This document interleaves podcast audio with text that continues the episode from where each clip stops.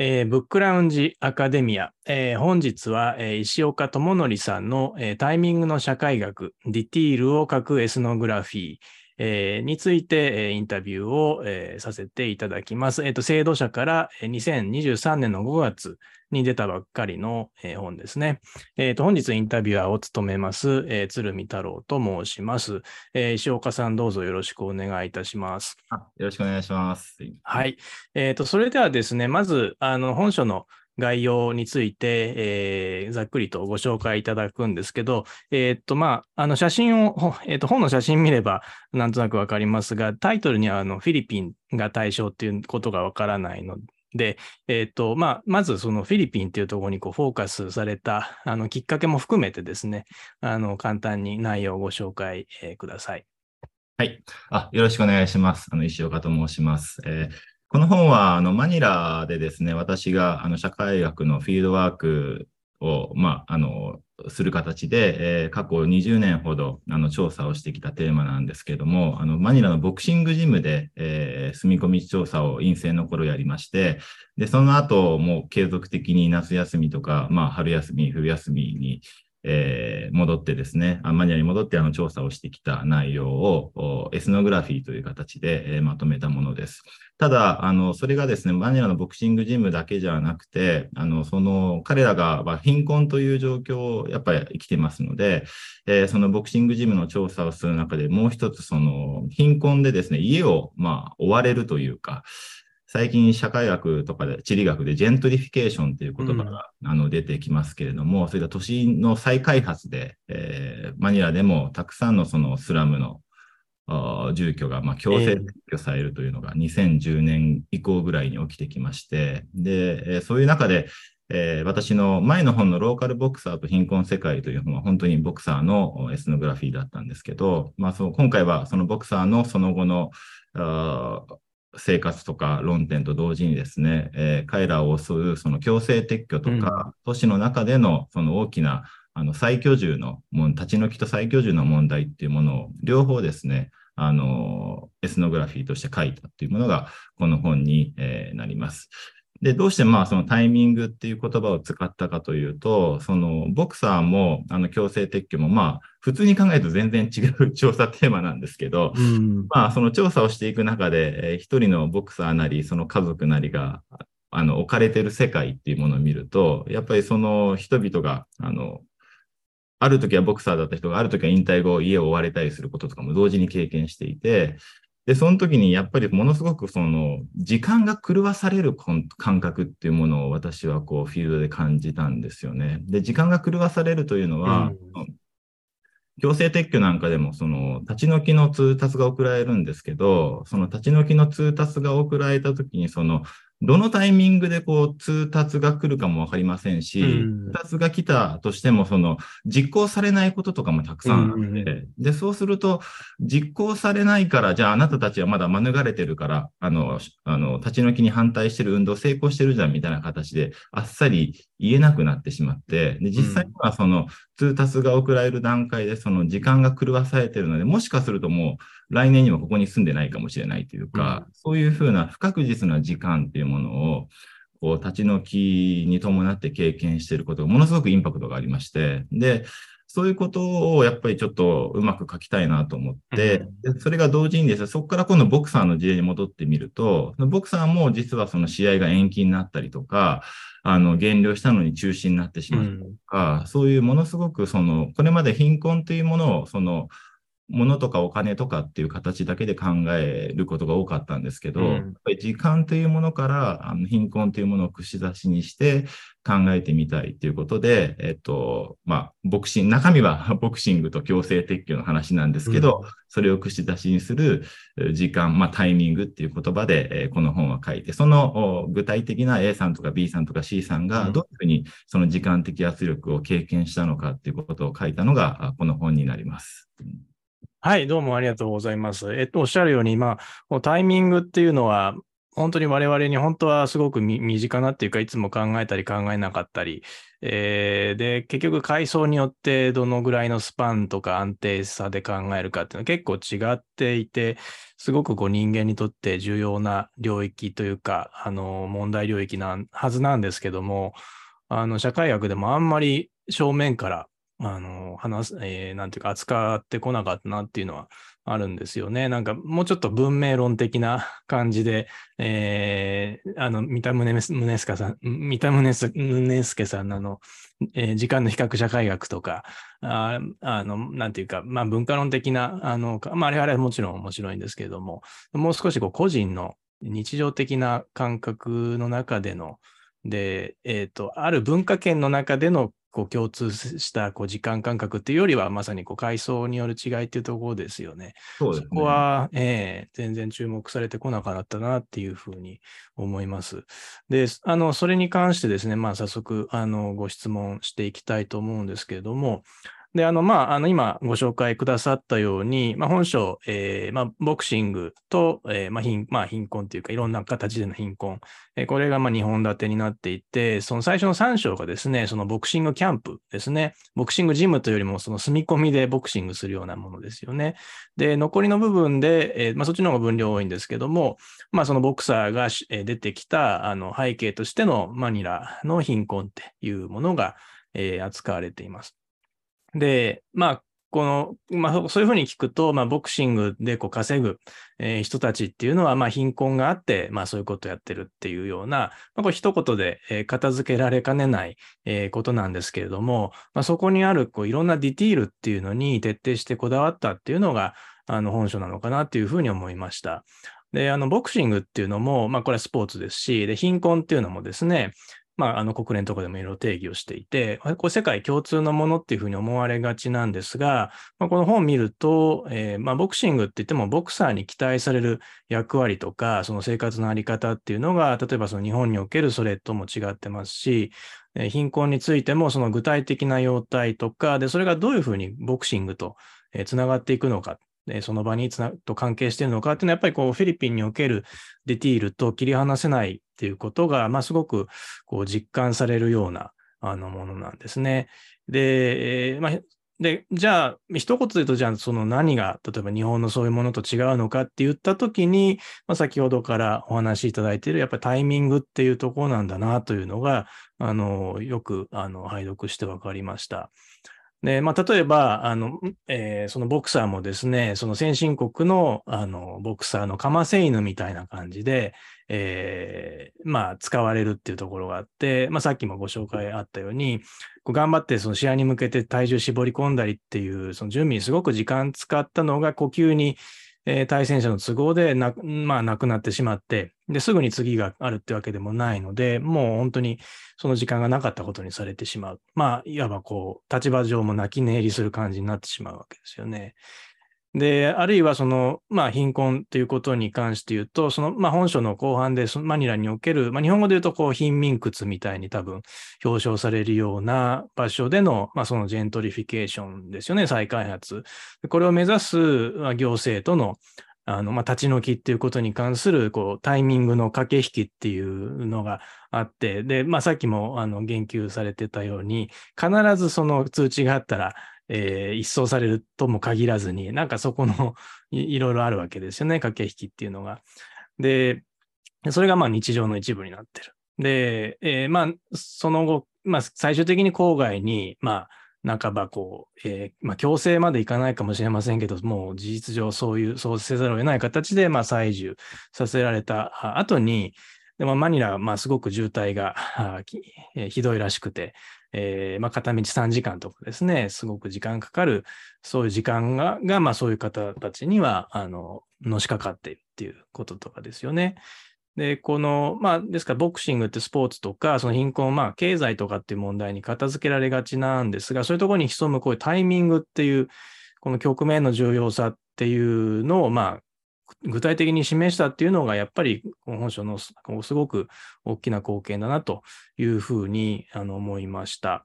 で、まあ、ちょっと前置き長くなりましたが、まあ、ズバリこの、まあ、タイトルにもなっているタイミングっていう問題領域ですね。これ、まあ、具体的にこうどういうところで、まあ、それこそタイトルに掲げるほどの問題だっていうふうにあの気づかれたんでしょうか。はい。あの、まあ、私もともとやっぱ身体のことに関心がありまして、その身体、身体論とか、まあ、身体文化論とか、身体の社会学というふうな形で、あの、海外とかですと、ボディソサイティというジャーナルとかもあったりとかして、で、そういうものを読むのが好きだったんですけど、で、その時にやっぱり身体を考えるときに、え今回は特にやっぱ生理学的な部分という、うん、物理的な部分ではなくて、物理的に怪我をするとか、物理的に骨折をするとか、うん、あの、そういうことも、あまあ、もちろん大きな暴力なんですけど、もうちょっと生理学的な、もうちょっとその食べたりとか呼吸をしたりとか、うんあの、まあ、場合によってはこう発汗、汗を出したりとか、そういうふうな人間がやっぱ生理的なあ部分を備えた存在であるっていうふうなことを、あの、えー、結構考えるように、あの、数年ぐらいになりまして、うん、で、その時に、あの、生理的にやっぱり呼吸をするし、汗を流すしって、だから働くとか通勤をするとか、まあ、ボクシングをするとか、あの、今、鶴見さんがおっしゃってた、ってくださったその最居住地からの渋滞の中を通勤することとかも含めて、やっぱり非常に疲れることで、うん、え生理的なこう疲弊感というか、困憊していくような、うん、そういう部分がありまして、でその辺をやっぱりこう、なんとかこう、あの、掴みたいと言いますか。で、それがその、またまさにおっしゃるように、その階級によって違ってきた、あの、疲れの問題とか、身体の生理性みたいな部分で、こう、あの、疲弊していくような、部分が、やっぱ貧困を生きるっていうのは、そういうやっぱ疲れることなんだっていうことを、うん、あの、ボクシングとか、あるいは強制撤去の、や最強銃の話から、あの、やっぱり書きたいというふうに思いまして、その時に、その身体の生理性、生理学的な部分っていうものを含めた、あの、社会的記述っていうものがどういうエスノグラフィーになるんだろうというふうに考えると、うん、あの、まあ、これ半分自己反省なんですけど、やはりボクシングとかでもかませ犬であれば、あこういう明らかなミスマッチで相手の方が体重も大きいし、キャリアもある人に、まあ、あの、経歴をつけさせるために、こう、あの、かませ犬として殴られて負けたってことだったり、あるいは強制撤去であれば家が立ち退きをされたっていう、まあ、あの、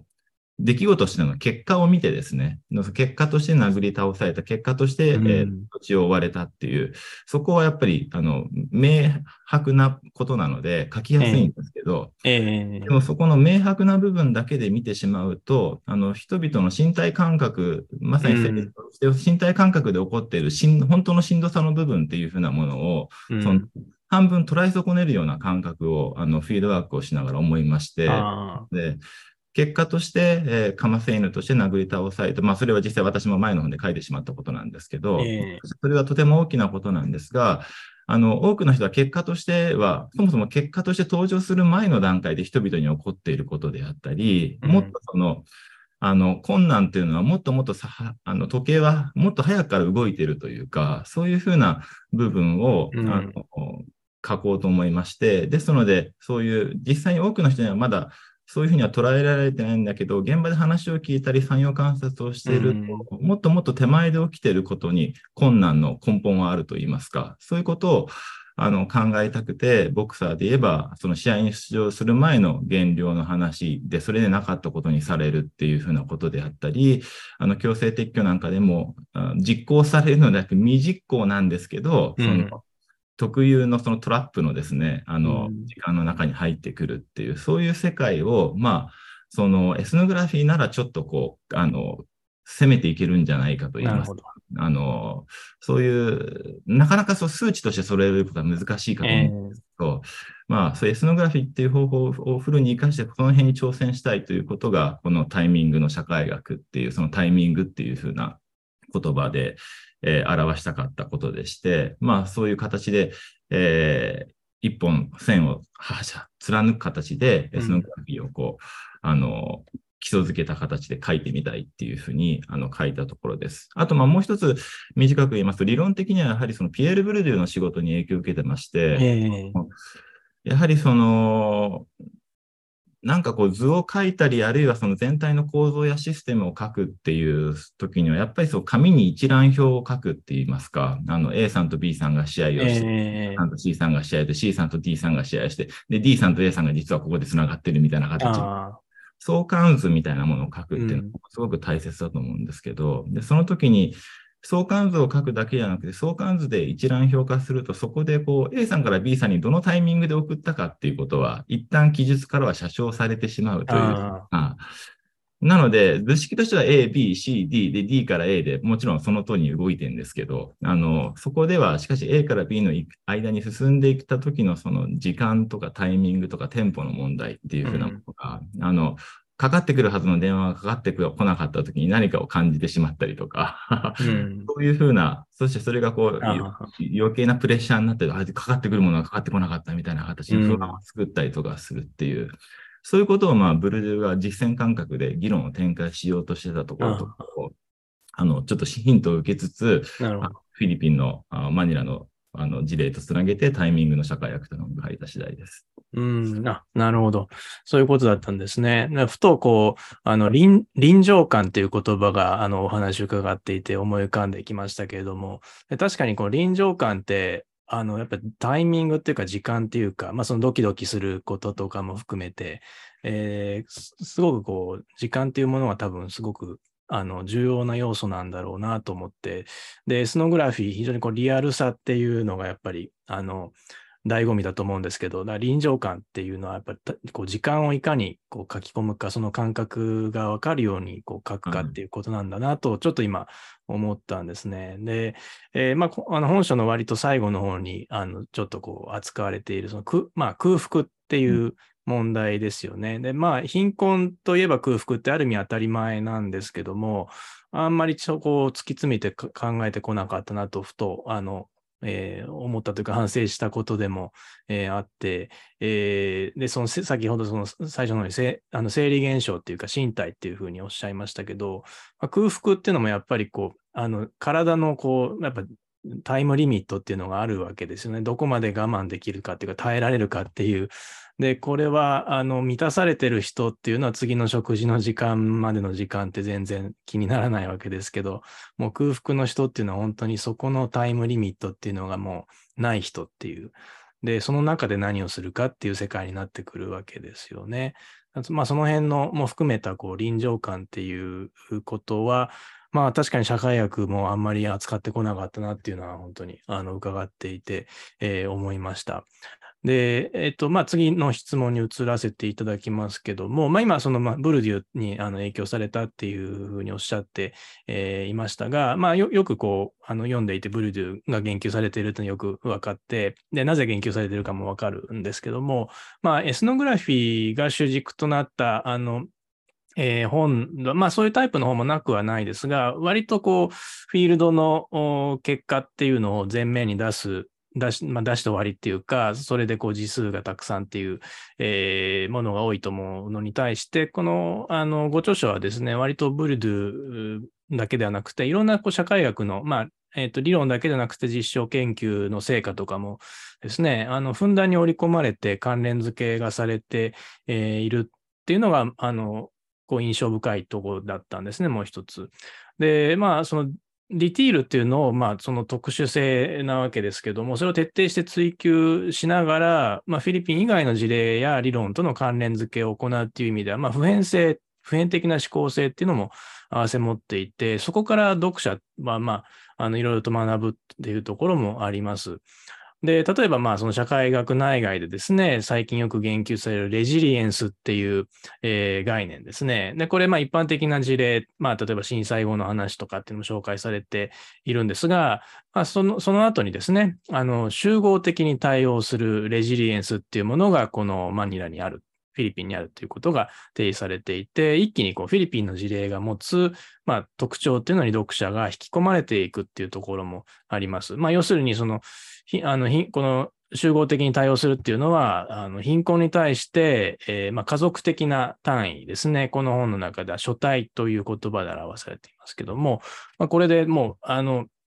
家族単位で別の家族を丸が替えするぐらいの形で、えー、まあ、相互扶助っていうことをやって乗り切っていくっていうあり方ですね。で、これって、まあ、あの、ふと、あの、フィリピンゆえの特徴っていうのもあるのかなというふうに思ったんですけども、っていうのは、まあ、あの、私、フィリピンズとあんまり知らないんですが、その中でも、その家族を非常に重視する。で、それは単にこう道徳的に大事だっていうふうに言ってるっていうだけじゃなくて、もうなんか社会的、経済的にそれが前提で回ってるぐらいの、あの、ことをまあ聞いたことがあって、まあちょっとその辺なんか関係あるのかなと思って、あの、お伺いしたく思います。はい。ああの、このやっぱレジリエンスとか、まあ、まさにこの、こう、エスノグラフィーを書くときにですね、今回自分なりにこう、これも挑戦してみたいと思ったことが、なかなかエスノグラフィーというのは、まあ、これた多分鶴見さんが、あの、行われている歴史記述、あるいは歴史社会学的な記述ともつながるかもしれませんけど、その、ある特定の、まあ、集団であったり、その生活を細かくこう300ページ書いても、なかなか全部読んでいただけないという 読むのによほどその関心があったり、あの体力があの必要だと思うんです。で、それはまあ、あの、社会学のあのシカゴ学派の研究であったりとか、いろんなその古典とされるあのエスノグラフィーなんかでも、方法論のとこは読まれても、なかなか事例は読まれないあるのは、まあ、あるあるなことなのかと思うんですけど、でそういう中で、えっと、私自身もなんとかその、えー、こう、読んでもらえるというか、そういう、こう、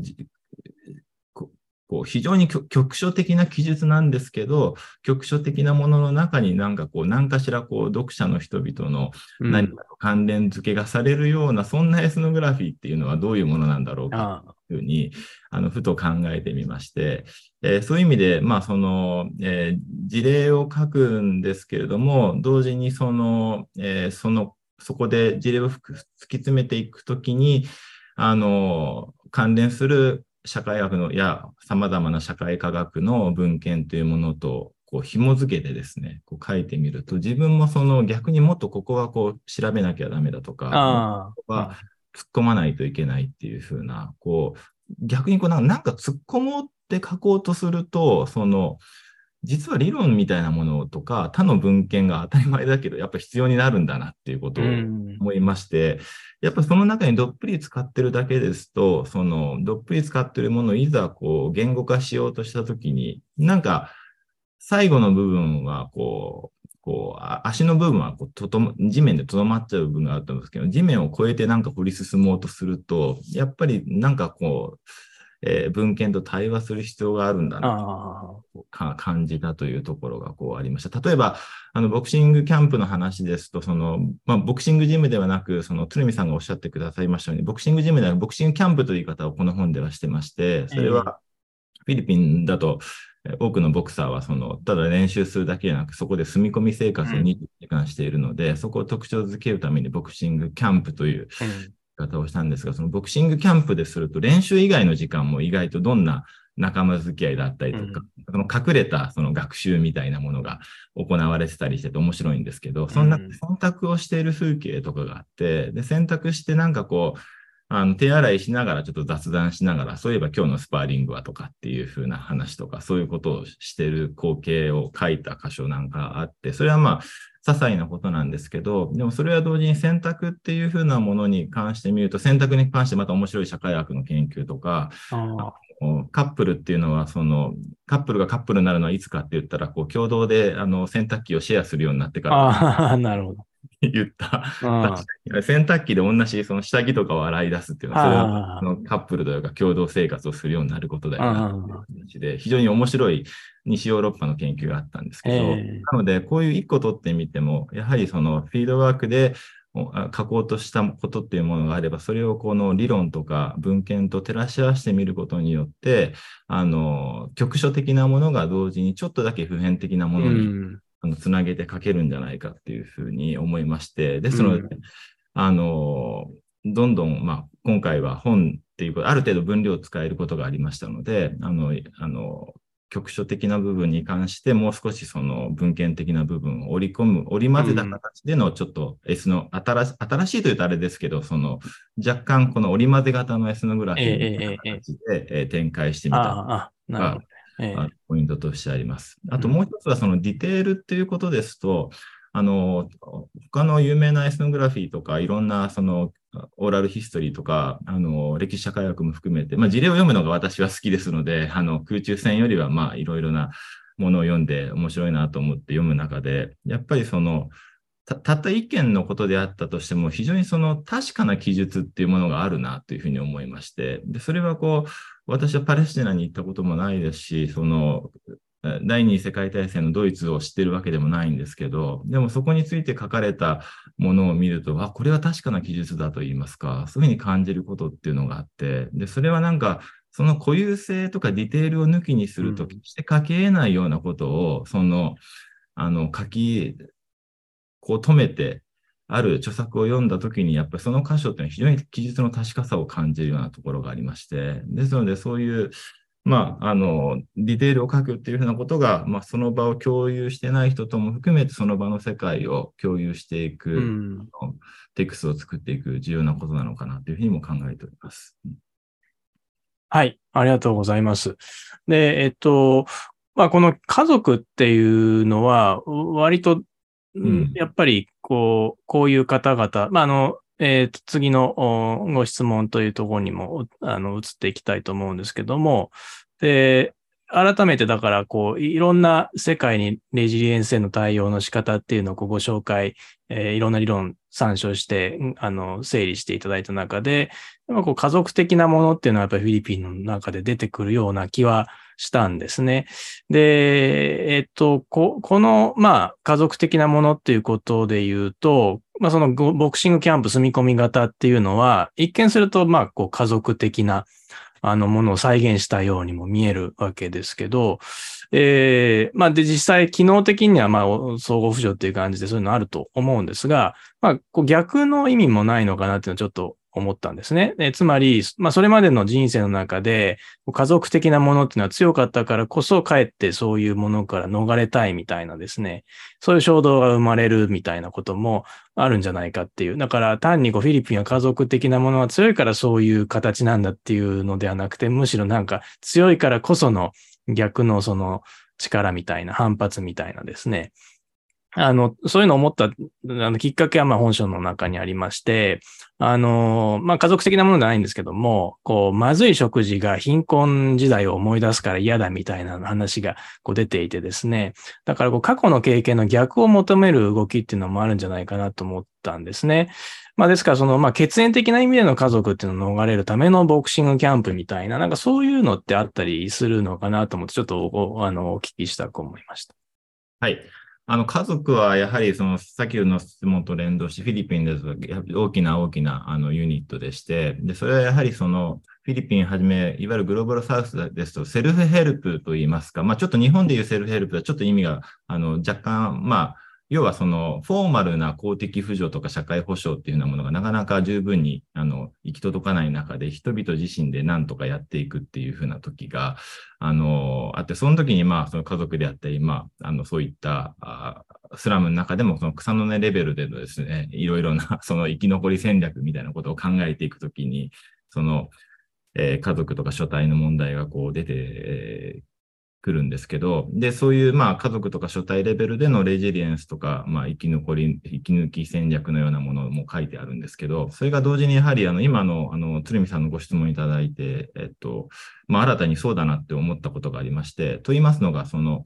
今、同時にフィリピンは海外出稼ぎの国でもありまして、えー、さらに加速しててですね、あの私の知り合いのボクサーなんかでも今、世界的なフィットネス需要で、えー、あの、サウジアラビアとか韓国とか日本とか、うん、アメリカとかにですね、ボクシングのトレーナーとして出稼ぎに行くとかっていうことが、あの、この10年ぐらいで一挙に増えてですね、うん、新しい回路なんですけど、そうすると何が起きるかと言いますと、その海外出稼ぎをしたフィリピンのボクサーとかっていうのは一番頭を悩ませるのが故郷にある親族たちなんですよね。それが親族たちは、その、えー、もう前はこうスラスラム出身というか、まあそういう田舎の貧しい出身だけど、もう日本まで来たじゃないかと。でもね、今度田舎ではこういうふうな子供たちがいると親戚たちもいるんだから、ちょっとこう援助をしてほしい そういうふうなことがあると、もちろん最初はそういうようなことに応えようとするんですけど、けどそうすると、まあ、今度、キリがないような状況になって、で、キリがない状況なので、その、キリがない、しかもキリがない状況の時に、その、出稼ぎしたボクサーたちにも出稼ぎしたボクサーにまた新しい書体がそこで築かれていって、で、それは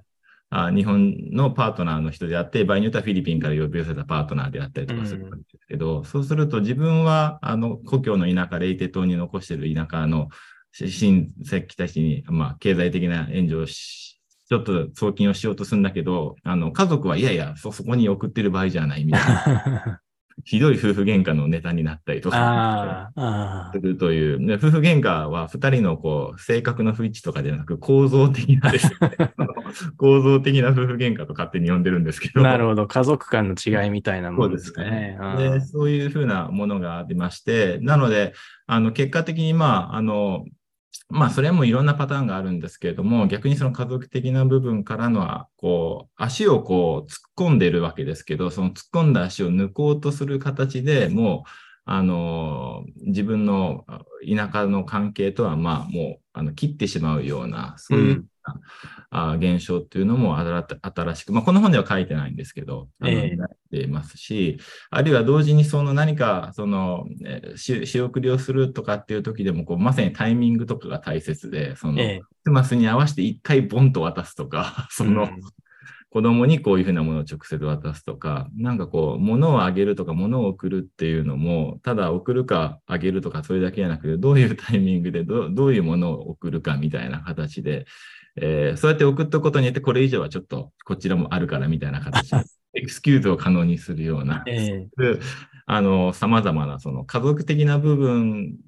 に、えー、こう、足を突っ込むことによって生き抜くことが可能になっている世界と、それがまあ、こう、今度グローバル化とか、こういうレガスみたいな形に見えると、そこが由来できて、むしろそこの距離をうまく取ろうとするようなこととかも、うん、今、鶴見さんの質問いただきな重要な課題だなと思いました。ああ、なるほど。いや、なんかそこは非常に面白そうですよね。はい。えっ、ー、と、えー、じゃあまた次のあのご質問に行きたいと思いますけど、えー、あの、最、終章の一つ前の、まあ実質最後の章である第10章は、こう、癖っていうものをテーマにしていて、で、あの、癖は裂け目において現れるっていうふうに書かれてて、例えば、まあ、その先のですね、都市の貧民窟みたいなところが、あの、根こそぎにされる再開発でっていうことで、それがこう自覚されたりとか、あるいはこう行政によって、その、まあ、そこに暮らしていた人たちが持っているこう癖みたいなものが強制されていくっていう、まあそういうのがこう出てくるわけですね。で、まあエスノグラフィーっていうのはまさにそういうこう癖を描写する作業なんだというふうに感じたんですけど、あの、まあ、ボクまあ、改めてこう、まあ、最初の取っかかりとしてのボクシングっていうところにですね、話を戻して、えー、関連したときに、まあ、ちょっと本筋とはずれるかもしれないんですけど、こう、フィリピンのボクシングキャンプで育ったボクサーが何かしら、こう、特有の癖っていうのをボクシングとしてですね、あの、ボクサーとしてですね、そういうのを持ってたりするのかなっていうふうにちょっと、ふと、あの、えー、思いました。で、あの、例えば、その彼ら、まあ、出世して、それこそその先進国のトレーナーにもなるっていうふうに、あの、今おっしゃってましたけども、あの、そういう先進国の、まあ、ボクサーとかボクシングの世界の中に入っていく、肩を並べていくときにそういう癖っていうのがどうなるのかなとか、あと、まあ、フィリピン国内でもですね、こう、階級上昇していくことで、まあ、これはあの、ボクシングの癖じゃないかもしれませんけど、まあ、生活の癖みたいな、まあ、そういうの変わっていったりするのかなとか、まあ、ちょっとその辺、あの、まあ、移動、社会的な、あるいは、こう、地理的な移動に伴う癖についてちょっと伺いたいなと思いました。はい。あの、とても面白い、あの、ご質問いただいてありがとうございます。これですね、いろんなことがあるんですけど、まあ、わかりやすい現象で言いますと、フィリピンのボクサーは、あの、後楽園ホールとかで試合をしたとしても、あの、ロッカールームが賑やかなんですよね、試合。あの、これから試合をするのかみたいな形で、その、日本のボクサーとかも関係者が立ち入り禁止みたいな形で、そのトレーナーとその、ね、もう集中してですね、えー、した形で、うん、しかもそのものもなんか簡単にトレーナーとかも声をかけられないみたいな形で。なるほど、ピリピリしてるんですね。こう入ってる、もうなんか内省してるって感じなんですけど、うん、フィリピンのボクサーは知らないそのフィリピンのおばちゃんが入ってきて、こう携帯で写真撮って、こう、フェイスブックでこう、ライブとかでこうなんか、あの、フィリピンとつなぎながらですね、えー、もういっぱいこういる中でベラベラベラベラ喋ってお菓子とか食べたりとかしながら、そういうふうな感じで、なんかに、その雰囲気がまずあの違いまして、なるほど。なんて言いますか、その、何か大一番に挑むときに、こう、なんかこう、私もその、こう集中したいと言いますか、自分一人になりたいとか、ことがあるかもしれませんけど、彼らはそもそも一人の空間を生きていない生活の中で常に誰かがいるというか、で、こう、試合前は賑やかですし、あとその、急に前の試合が、あの、テレビのあの放映とかの関係でですね、あの結構、後楽園ホールで試合をすると、あのテレビ放映のタイミングでこう後半の試合がこう伸びたりとかあ、ちょっと急に入ってくださいとかってこと言われたりするんですけど、えー、でそういうのはやっぱりその日本のボクサーは大西嫌うんですよね。何時何分って言ったら何時何分に向けてこうやっぱりそのリングに上がるのを準備したいっていうのはあると思うんですけど、ね、フィットのボクサーは急に来いとか、今から OKOK、OK, みたいな形で あのすぐに上に上がって、暗闇のあの階段でポンポンと軽くミットだけ置いて OK みたいな形でこうリングに出ていくみたいなこととかができてしまうと言いますか、そういうなんかそのやっぱり一人になって集中して何かをするっていうことがそもそもないので、うん、なので誰かと常にいるし、誰かに冷やかしたりもするし、なのでまあ非常にケロッとしてるというのが、彼らのこう印象でして、うん、そのケロッとした空気感っていうのは意外とそのボクシングみたいに海外で試合をまあビッグマッチをやらなきゃいけない状況になると、実はあのちょっと有利に働いてる。あのあの、締め決め、定められたタイムスケジュールのまんまリングに上がることもなければ、その、自分のあの集中する空間がなかったり、誰かとこう相部屋でです準備しなきゃいけないこととかあったとしても、うん、まあ、それもこう、込み込みでこう、あの、問題なく、問題はあるんでしょうけど、それを問題とこう、うん、あの捉えずに、そんなもんだみたいな形でやるっていうものは、えー、そのアウェーのですね、生きてきた人間たちのあの癖として、あの、えー興味深いというふうに思っています。ああ、なるほど。ああ、それは面白いですね。なるほどね。はい。えー、なんかもう本当に、あの、ディテールがどんどんこう面白いんですけど、あの、えー、最後にですね、あの、まあ、今後の、えー、ご研究について、まあ、本当にそういう意味で、まあ、こう、読者としても、この続、まあ、続編というか、石岡さんのさらなるこうエスノグラフィーが楽しみになってくるんですが、あの、今、こう、取り組まれているテーマ、気になっているテーマっていうのがありましたらお話しください。はい。まあ、フィリピンでは、まあ、引き続き同様のテーマをやりつつ、ちょっと日本の研究をしたいと個人的には思ってまして、それはそのちょっと抽象的なテーマなんですけど、せっかくの機会なので、あのあの人間の肺についてですね、肺、肺肺についてこう社会学か、まあ、あの歴歴史研究なのか分からない、まあで、できれば聞き取りでですね、具体的にはそのうちのあの父もそうだったんですけど、あのタバコとか、その、汚れた空気をすると肺が傷んでしまって、えー、あの COPD とかっていうね、酸素をこう吸入する形で生活する高齢の男性の方が多いんですけど、まあ今でもたくさんいらして、でそういう人々の、あの、なんか肺にですね、こう酸素吸入器をつながれる中で生きる人々の世界っていうふうなものを、その肺の社会学みたいな形でやってみたい。これもまだないですよね。そうですね。やっぱりそのし、これも身体論の延長なんですけど、えー、やっぱり境界を、まあ、身体論と世界の境界をどう考えるかは哲学的な議論いろいろあるんですけど、えー、少なくとも物理的な部分じゃなくて、やっぱ生理的な部分だと境界は肺になると思うんですけど、なので、やっぱり貧しさであったりとか、働くっていうことは、その、えっ、ー、と、労働組合とかももちろん大切なんですけど、やっぱ労働者が働くっていうのは、そういったやっぱり体がこう、蝕まれていくような、あの、体を使って生きてきた。で、それは過去ではなく、その人たちが今、現に生きているので、えー、で、そういう、その肺っていうふうなものが、その階層であったり、ジェンダーであったり、あるいはそういう働き方みたいなのって、あの、長いスパンで、その、短いスパンで長いスパンで蝕まれていくような、そういった、こう、あの、スローバイオレンスといいますか、ゆっくりと進んでいくような社会的な、その、不均衡を